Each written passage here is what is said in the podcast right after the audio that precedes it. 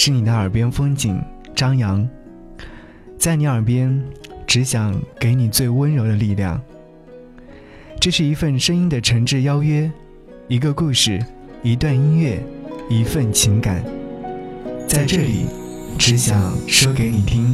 我站在屋顶，黄昏的光影，我听见爱情光临的声音，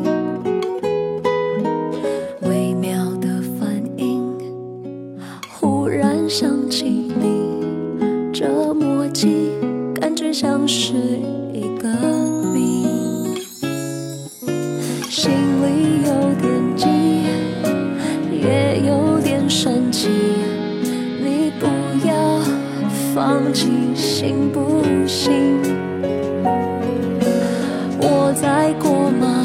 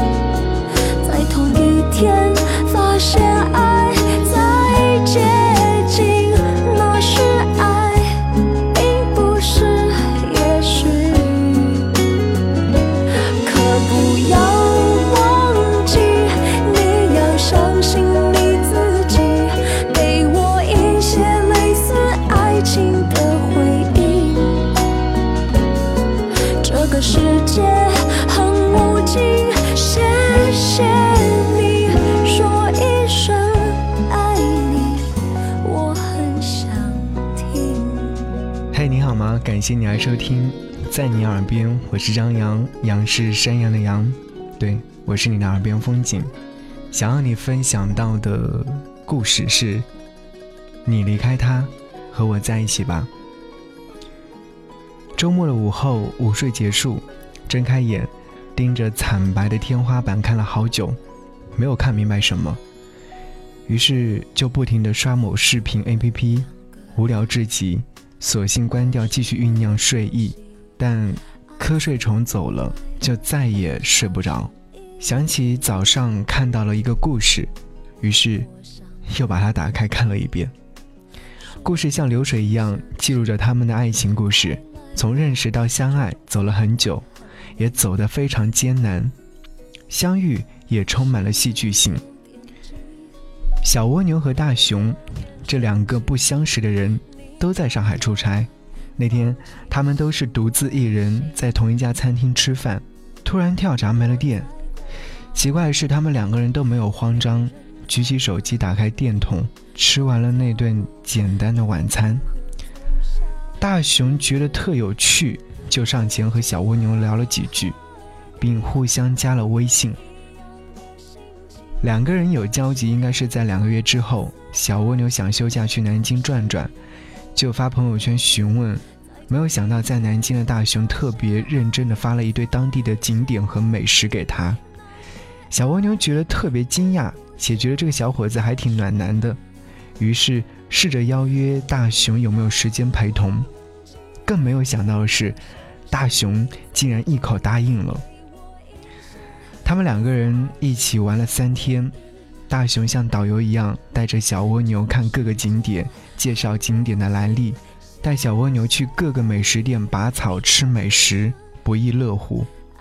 大熊是一个细心且情商超高的人，看到小蜗牛累了，立马就会找一处歇脚的地方，也会照顾小蜗牛的情绪，还不忘一直给他拍好看的照片。大熊很体贴，也很能照顾人，每天无论玩到多晚。他都会把小蜗牛送到酒店之后，才一个人打车回到住处。三天的时间非常快，到分别的时候，小蜗牛竟然对大熊有了依赖，特别不想分离，还想和大熊多待一会儿。大熊看出了小蜗牛的心思，于是很大方的给了一个拥抱，答应着如果说有机会，一定去小蜗牛的城市玩，让他尽地主之谊，带他吃喝玩乐。回到北京之后的小蜗牛内心充满了喜悦，竟然有一种多年不见想要恋爱的冲动。他明白，内心里从此住了这个人。于是，他时不时的找大熊聊天说心情，可是大熊总是一冷一热的，很多时候都不是第一时间回消息，这让小蜗牛深深的陷入沉思。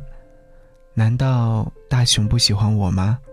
那种怦然心动的感觉是错的吗？还要不要继续向大熊示爱呢？这一系列的问题在小蜗牛的心里面重复问着。并且也找不到任何答案，于是他干脆直接问了大熊到底喜不喜欢自己。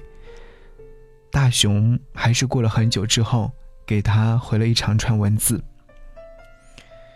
小蜗牛，我知道你对我有好感，说实话，我对你也有这种感觉，而且是喜欢的那种。可是我非常矛盾，我也不愿意去解决这个矛盾。”我有一个相处了快四年的女友，我们从大学到现在，她偶尔会来找我，即便我和她早就隔阂，甚至是没有共同话题和生活圈，但是我懒得去跟她纠缠，也不知道是不是应该告诉她，其实我不爱他了。但至少现在我不是单身，我不能给你爱情，对不起。小蜗牛看完这段文字之后，长长的叹了一口气。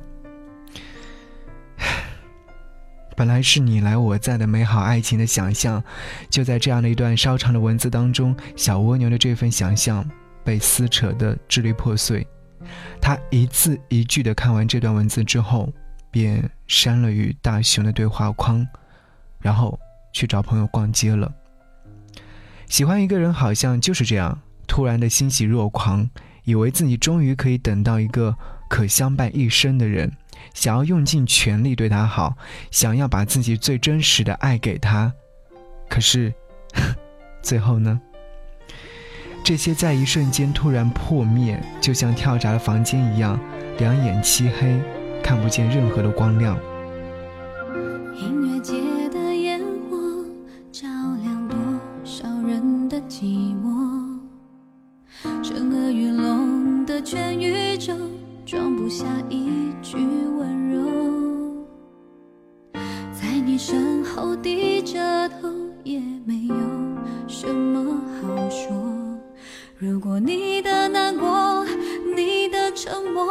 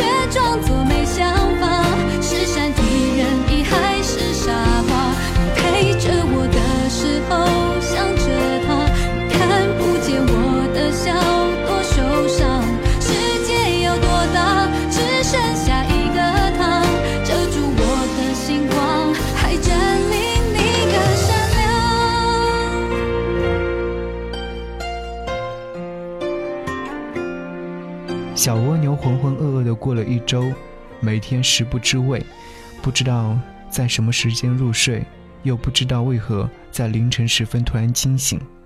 那段时间甚至还影响到了工作。最后，在无数次的分心之后，终于又回归到原来的模样。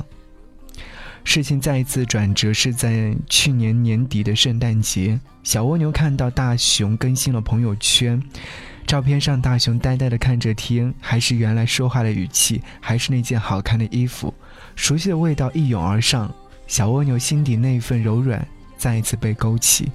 他反反复复看这张照片，不断问自己：如果是真爱对方，为何不去努力努力呢？小蜗牛沉着思考了十分钟，又给大熊发去消息，问他在干什么呢？是不是在思考人生这些无聊的话题？这次竟然是秒回。小蜗牛兴奋的差点跳起来。后来，小蜗牛问大熊要了一个地址，假借要寄一份圣诞礼物给他，还特别标注，并不是特意赠送的，而是给好友们都会送。哪知道这份礼物，小蜗牛准备了好久。大熊喜欢李志，于是小蜗牛高价收购了一张李志的签名专辑。知道他晚上睡不好，特地托朋友从国外带回一瓶安眠香薰。知道他喜欢听歌，买了一个高品质的音箱；知道他喜欢跑步，给他买了一双超舒服的跑鞋。最后装成一个爱意满满的大礼包。把礼物寄出去的时候，小蜗牛的心情特别忐忑，害怕大熊不喜欢会拒收。那几天他总是患得患失，生怕出什么差错。那晚他下班刚回到家，就收到大熊发来的消息。小蜗牛，你的圣诞礼物我收到了，真的要谢谢你，很感动。你相信吗？我一层一层打开礼物盒的时候，就在想，这么好的你，我为何不好好珍惜呢？真的，我很感动，谢谢你。似乎那次之后，大熊对小蜗牛热情了很多，每天都会主动的说早安、午安、晚安。也会问小蜗牛在做些什么，有没有吃饭之类的问题。总之，那种微妙的感情，两个人都心知肚明。只是两个人都不愿意再向前一步，因为爱是纯净且神圣的。故事到这边的时候，你可能会说男女主人公三观不正。无论如何，一个。不能够插足别人的感情，一个不能出轨去撩别人。是的，我当时和你一样，我看故事的时候很愤恨，甚至是咬牙切齿。但是后来我终于理解他们的爱情故事，也表示要原谅男女主人公。如果说你陷入到一段感情的死穴当中，千万不要像大雄那样害怕麻烦，就懒得去解决这段感情。一定要及时发现问题、了解问题和解决问题，不然走到路的尽头，谁都会疲倦，甚至分手时都无话可说。大雄终于和他前任坐下来好好聊了一番，也明确告知对方早就没有感情，甚至是厌倦。前任同样表达了对大雄的不满，也表明了自己对这段感情的结束毫无意义，所以两个人一拍即合，和平分手。分手后，大雄没有立刻告诉小蜗牛，而是约了小蜗牛去上海跨年。在从2017年到2018年的倒数十秒里，他轻轻地从背后搂住小蜗牛，在他耳旁问：“你愿意和我在一起吗？”小蜗牛疑惑地问。那你女朋友呢？大雄说：“我的女朋友不是你吗？那个，早就是前任了。”说完那些话，时间已经跨到了二零一八年，身边的人都在欢呼庆祝。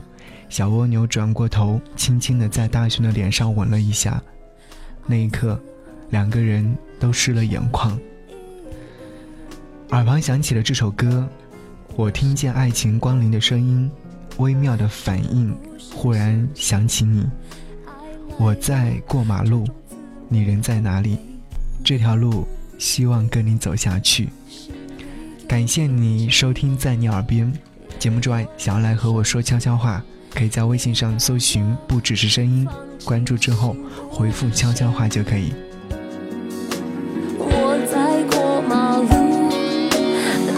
人在哪里？这条路应该如何走下